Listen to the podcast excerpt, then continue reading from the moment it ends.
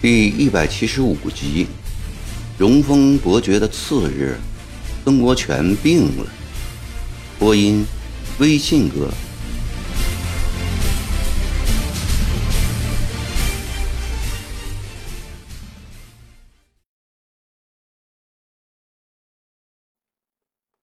第二天一早，便传出了曾国荃生病拒绝会客的话。曾国藩闻之大惊。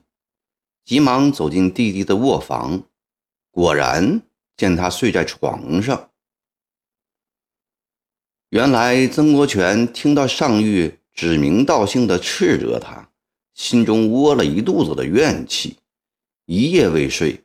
到了后半夜，竟然浑身起了红色的小斑点，左肩下还长了一个肉包，居然有铜钱大。老九啊！你这是湿毒，不要紧的。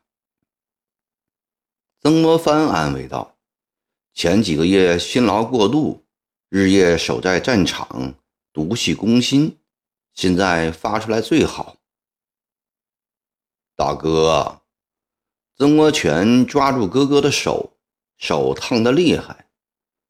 带兵杀贼，攻城略地，死尚且不怕。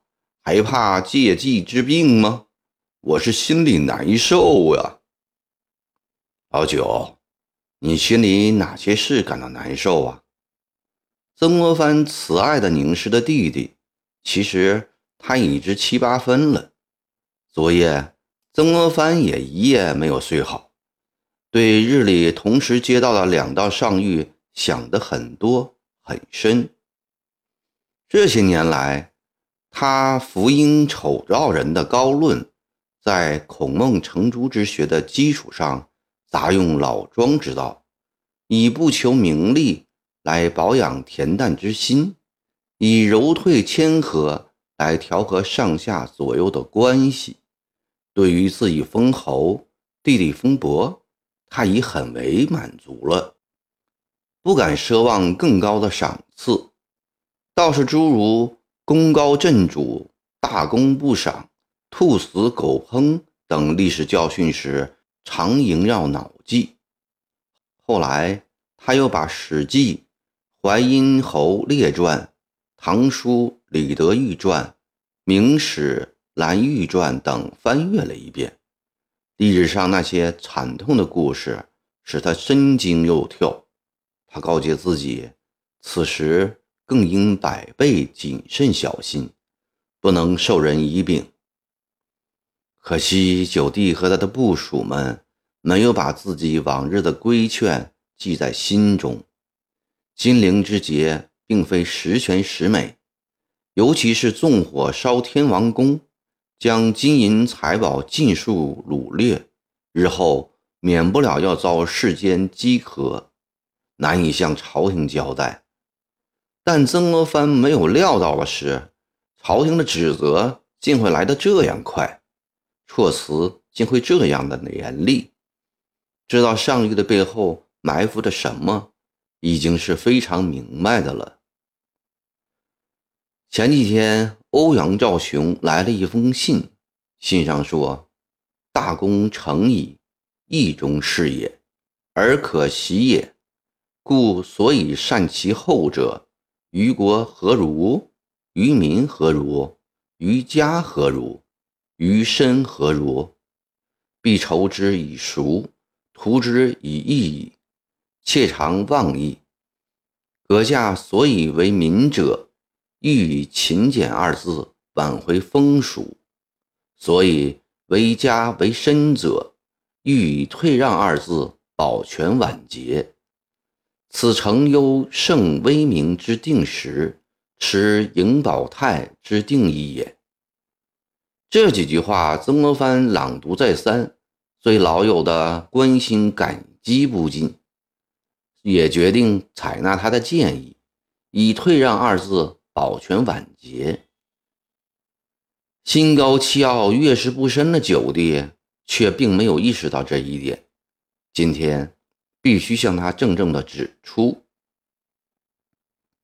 大哥，我曾听你说过，文宗亲口许诺，最先攻下金陵城的封王，皇太后、皇上应当遵循。曾国藩心中一惊，这个不识时务的老九，居然还有如此非分的想法。曾国荃见大哥愣住了，知道话说的过急，忙补充道：“大哥，创建湘军，运筹帷幄，虽未带兵亲临金陵，论功劳，还是大哥居第一位的。说封王，是说我和大哥都封王。”曾国荃这一补充，反而使曾国藩心里凉了半截为弟弟的狂妄无知而难受。他压住心中的不悦，仍以慈爱的口吻说：“老九，你这个想法不应该呀。文中那句话是康禄在北京听周行农说的，是不是真的还很难说。即使是真的。”那也是文中的一时兴起，当不得真的。你为此难受，也太不应该了。就如大哥所说，不封王，难道不可以封公爵吗？就是不封公，我也应当封侯啊。大哥封侯，理所当然。我不是要和大哥抢这个侯爵。皇太后为何这等小气？舍不得封两个侯呢？小声点，说话要有分寸。曾国藩见弟弟居然指责起皇太后来，未免太放肆了，便正色道：“须知隔墙有耳，攻打金陵是何等的艰苦，我敢说，随便换另外哪个人都不能拿下。”曾国荃既感到委屈，又很自负。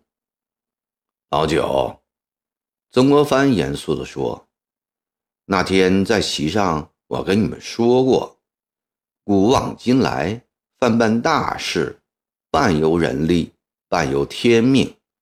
攻克金陵这样一桩震烁古今的大事业，岂能全由人力？你纵然本事再大。”也要让一半与天才是。关文坐在武昌，安抚尊荣，封伯爵；李鸿章只收复苏常，也封伯爵。这个伯爵也太不值钱了嘛！曾国荃也不理会大哥的苦心，依旧高吼大嗓的发泄愤恨。关中堂统辖两湖，为湘军筹饷补员，功劳甚伟。李少泉在苏南迭克名城，保全上海，使金陵贼匪进无援兵，退无窜路。两人封伯爵，已无可厚非。对弟弟的牢骚，曾国藩也有同感，但此时不能附和他，否则将火上浇油。这些都不去谈他罢了。曾国荃忽地从床上坐了起来，眼中射出灼灼逼人的光芒。金陵只逃出了一千多号长矛，就要严加惩办。杭州城破时，伪听王陈炳文带着十多万长矛全速冲出，左宗棠为何不受指责？上谕说。据浙江方面奏，显然是左宗棠在进谗言。这左酸矮子不是个好东西。曾国荃气得骂了起来，说洪仁贞机心自焚是曾国藩据曾国荃信上的话上奏朝廷的。左宗棠借幼主出逃，大做文章。明里是攻击曾国荃，暗地里却是攻坚曾国藩的。这件事情使曾国藩对左宗棠最为恼火，他对这个相交三十年的老朋友，在这样的大事上不留情面，甚是不解。是因为自己已位居总督，眼里没有他曾国藩呢，还是对他这个兄弟成了攻克金陵手工人员嫉妒呢？还是朝中有人授意左上这样的折子呢？不管怎样，在这种时候。左宗棠上此绝情绝义的折子，两人三十年的友谊到此也就止步了。曾国藩微微点头说：“老九，你也不必为此事难受了。左宗棠那人你也知道，过几天大哥再给皇上上个折子为你说话。还有。”曾国荃说出了心中激愤后，觉得舒服了点。皇上要见送李秀成、洪仁达进京，两番早已成鬼了，这事如何办呢？这个也有我去向皇上说清楚。曾国藩安慰弟弟，心里却想：那天拍胸脯的气概到哪里去了？李秀成的事还好说，问题是银子。皇上要追查金陵城里的银子啊！曾国荃压低了声音：“大哥，实话对你说了吧，金陵城里的金银珠宝，再加上年轻的女人，都变成了湘军将官的财产，现在正一船一船的往湖南运了。”连我也有几十万，倘若按皇上的旨意，再将金银从他们的腰包里掏出来，那金陵城就会闹翻天，我也谈压不了啊！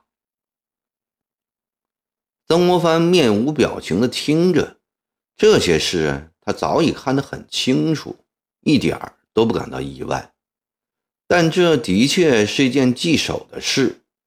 这些手工匠官们自持功大，要价很高，朝廷的封赏既不能满足他们全部的欲望，又只是空闲而无实惠。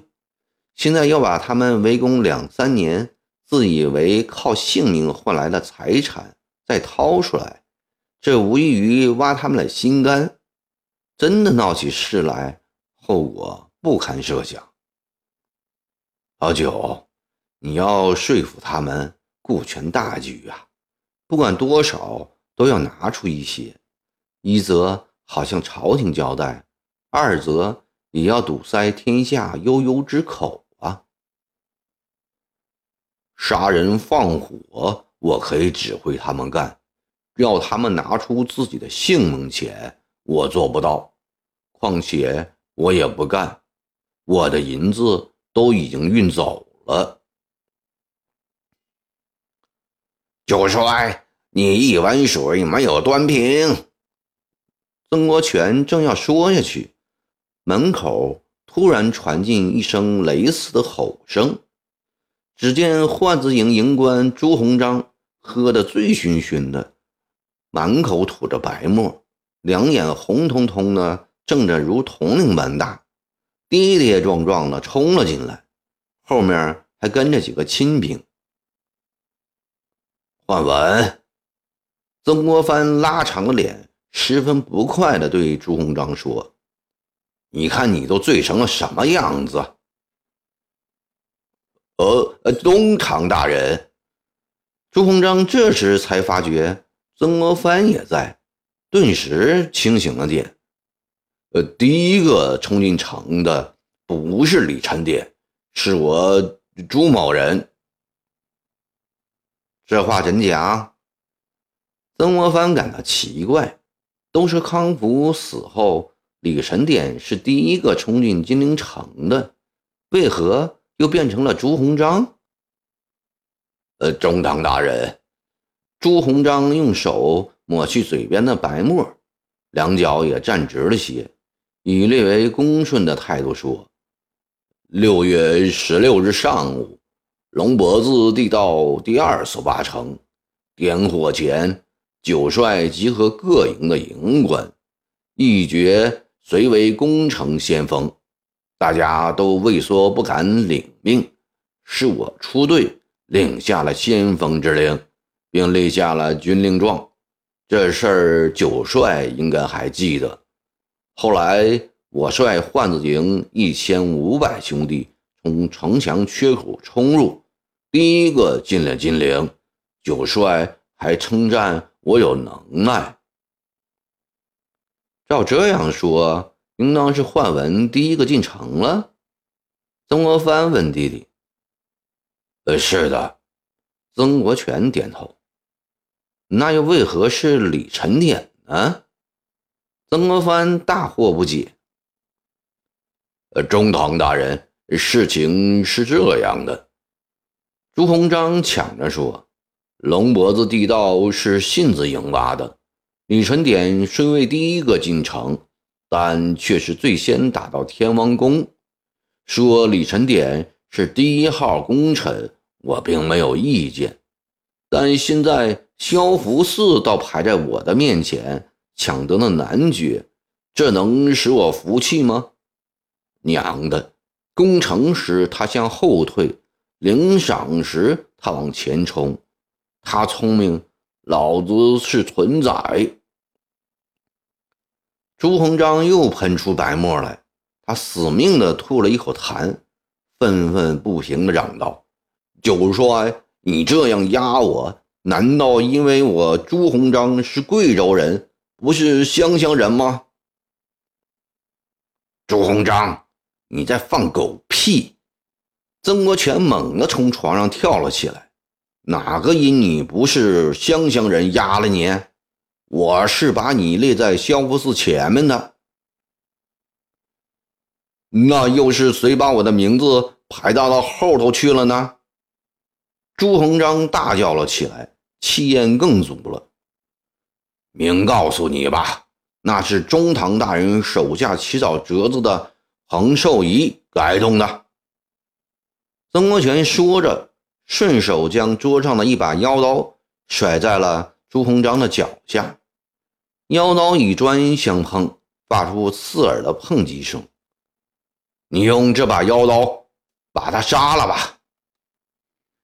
朱鸿章被这个突如其来的举动弄得不知所措，一时呆住了。你去杀呀！